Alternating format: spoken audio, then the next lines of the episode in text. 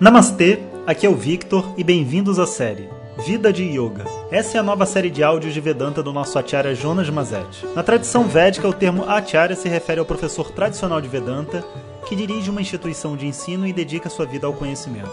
Jonas Mazet é formado pelo curso de três anos do Swami Dayananda na Índia e hoje dirige seu próprio Instituto de Vedanta no Brasil. O seu propósito com esses áudios é permitir que as pessoas possam saborear o néctar do conhecimento e, quem sabe, despertar para uma nova liberdade. Shri Guru Pyo Namaha Hari Om Bom dia pessoal. Esse, Esses dias chuvosos do Rio de Janeiro são realmente muito interessantes. Eu me lembro como que quando eu era moleque né, e os dias de chuva que em geral as pessoas desgostavam, né? Porque a gente tem aquela baixa de energia, não quer sair da cama, não quer se molhar. Era um dos dias mais felizes assim para mim, porque eu sentia muito prazer de andar pela rua, passando pelas goteiras, né? E me molhando completamente no uniforme de colégio, eu me lembro disso. Eu tinha aquele uniforme azul, sabe, de que tinha de colégio. E eu acho que quebrava tantos paradigmas na minha cabeça poder estar completamente molhado quando eu estava voltando né, do colégio, que eu gostava de chegar em casa assim, pingando. Né? E hoje, né, pensando sobre isso e com esse tema da vida de yoga, eu quero apresentar para vocês um aspecto da vida de yoga que é um pouco difícil de encarar né, para a nossa mente, mas que faz total sentido quando a gente para para pensar, que é a necessidade da nossa quebra de tabus. Então vamos entender o seguinte: a individualidade, a nossa noção de que somos inteiros e uma pessoa livre, depende que a gente não se veja preso por nenhuma regra. E as regras, né, elas são personificadas na forma dos nossos pais. Então, os pais, pai e mãe, são aqueles que passam para a gente as regras de funcionamento do mundo. Crescer significa estar além do pai e da mãe. E até um dos motivos pelo qual o adolescente adora fazer aquilo que o pai e a mãe condenam. Porque ao fazer isso, naturalmente a gente está é, declarando a nossa independência deles e que a gente está além deles. Mal, a gente sabe né, que os pais e mães não estão colocando as regras para nos tolir, mas numa tentativa de nos proteger e fazer a gente crescer. Mas a verdade é que quando uma pessoa está desenvolvendo o seu livre-arbítrio, você precisa muito mais mostrar para ela o porquê de uma decisão do que colocar uma regra. E aí já fica um hashtag né, para quem tem filhos, que quando chega nessa idade de 11, 12 anos, se você não explicar para a pessoa e não dar a ela liberdade de escolha como se ela pudesse escolher uma coisa ou outra e decidir o que é melhor para ela, se ela não tiver essa sensação, ela tiver a sensação que tem uma regra imposta em cima dela, mesmo que ela goste dos pais e seja uma pessoa inteira, ela vai criar o desejo subconsciente de ir contra aquilo que os pais estão dizendo, só porque os pais estão dizendo e ela precisa ser uma pessoa independente dos pais. É uma lógica muito simples. A vida passa. Nem todo mundo é, se rebela e declara sua independência. Muitos se esforçam em respeitar as regras. E respeitam as regras não porque de verdade acreditam nelas, mas às vezes porque têm medo dos pais, porque tem, sei lá, uma, uma ganância, uma ambição de vida e acha que aquilo ali é a regra do sucesso, né? Ou a forma de você ter o verdadeiro amor é agir de uma maneira ou de outra. Então essas diversas fantasias ficam na mente. Quando a pessoa né, é, passa dos 25, 30 anos de idade, o que acontece é que se ela não se rebelou antes, ela vai ter a necessidade de se rebelar contra os pais que existem dentro dela. Porque aquelas regras não vão embora até o momento onde essa rebeldia puder ser manifesta.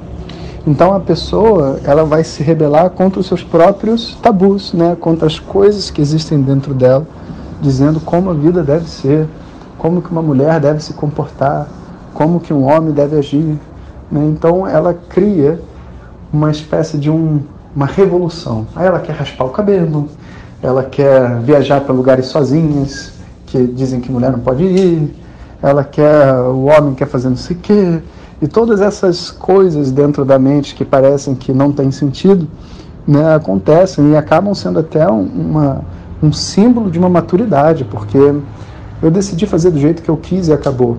Né? Existe uma satisfação enorme interna e é uma satisfação realmente, né? Você poder fazer algo partindo do seu próprio desejo do que você quer. Mas mal as pessoas sabem que na verdade elas só estão lutando contra uma imagem que existe internamente do pai e da mãe. Mas é um momento muito importante.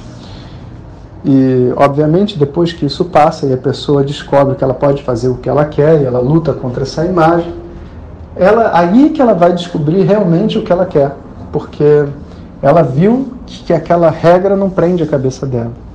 Em alguns casos a pessoa até descobre assim, não, o que eu quero mesmo era ter, seguir esse caminho, mas eu não, agora eu não sigo mais porque alguém me manda seguir ou porque eu acho que é certo ou errado. Mas é porque eu vejo que é isso que é natural para mim, que eu gosto mais. Outras pessoas não, vão falar realmente isso foi só um, uma imposição na minha mente. Mas o que, que tem em comum? todas essas pessoas precisaram em algum momento quebrar as regras. Então existe um, um lema assim de dentro da tradição que é muito difícil de ouvir certas pessoas, né, que são mais ortodoxas e ortodoxas e também é, fechadas, né, para o mundo, para a ideia de liberdade, que é assim: é, filhos rebeldes crescem em adultos fortes, e filhos subservientes crescem em adultos fracos, de personalidade fraca, que tem medo das coisas, medo de tudo, porque a verdade é que aquele medo dos pais nunca foi superado, enfrentado. Né? Então, essa rebeldia e essa quebra de tabus é uma etapa muito importante da vida de yoga. Seja lá o que você tem medo de fazer, o que você tem dificuldade de, sabe, de enfrentar. Às vezes é assim, falar em público, que não é nenhum bicho de sete cabeças, né? A gente fala em público, qual o problema de você falar o que você pensa na frente de algumas pessoas? Dançar para outras pessoas, é, declarar o amor, né? E diversas outras coisas assim que a gente às vezes a gente tem facilidade, mas a gente sabe que tem algumas dessas que a gente tem muita dificuldade todos esses tabus internos, sabe, eles precisam ser enfrentados, porque por detrás desses tabus existem emoções e uma liberdade que não pode ser vivida por nós. Imagina que difícil é se relacionar com o mundo se eu não posso, assim, livremente declarar o meu amor ou a minha atração por alguém. Imagina como é difícil você se relacionar se você não tem a liberdade de dançar quando você está feliz numa festa ou sozinho com você mesmo. Tem gente que até em frente ao espelho não consegue dançar. Parece absurdo, mas não, isso é muito comum, sabe? Então essa quebra de tabus acaba sendo uma etapa muito importante nesse processo assim, vamos dizer, de autoconhecimento, mas do ponto de vista da mente, né, das emoções, uma coisa mais é, superficial, uma, uma etapa é, inicial desse processo de autoconhecimento. Então todos esses grupos né, que nos fortalecem para poder experimentar certos aspectos da nossa individualidade humana, acabam tendo um papel muito importante, porque nos apresentam os nossos tabus e nos convidam a enfrentá-los. Então, a vida de yoga é uma vida onde a gente vai aprender a flexibilizar o corpo, né, através dessas asanas, mas também dar uma flexibilidade para a mente, através do encontro com todos esses tabus e ideias que estão congeladas dentro de nós de como a gente deve ser. A gente se ver livre depende da gente ser capaz de enfrentar os nossos medos internos. Então, pode ser que seja o momento né, de você fazer isso, de encontrar os medos que existem dentro de você e desmistificá-los. Nada mais são do que frases congeladas dentro de você que por detrás existe uma é, esperada punição de uma autoridade né, instalada. Que se você se expressar, se você for você, se você falar o que você pensa, você será punido. Né? E hoje a gente acha que a gente é tímido. Não, não tem ninguém que não sabe dançar. Só existem realmente pessoas cuja a energia de vida foi tolhida ao longo desse processo de crescimento. Todo ser humano sorri, dança, abraça, beija, se declara, vive, ri naturalmente. É uma coisa muito importante da gente saber. Então enfrente seus medos. É isso aí. E hoje tem uma boa notícia. Alguns de vocês ainda não devem conhecer, mas a gente tem um evento muito bacana no YouTube que é a Hora do Chai, onde eu gravo com a minha esposa, a Denise, que é uma youtuber também. Uma, um programa né, onde a gente discute assim com um tom de marido e mulher assuntos de autoconhecimento, né? E o tema de hoje, assim, para reabrir essa série da Hora do Chai é insegurança. Então hoje, seis e meia da noite, a gente vai estar ao vivo no YouTube. Para aqueles que quiserem participar, eu vou pedir para o Edgar colocar o link do canal aqui. Vocês podem se inscrever e estar tá lá ao vivo conosco e ouvir com esse tema, que eu acho que vai ser uma coisa bem bacana. Até para complementar esse áudio de hoje sobre tabus. Então, um abraço a todos e até daqui a pouquinho. Hariom.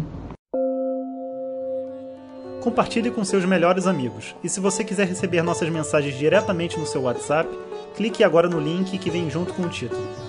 Para outras informações, www.vedanta.com.br. Om Tat Sat.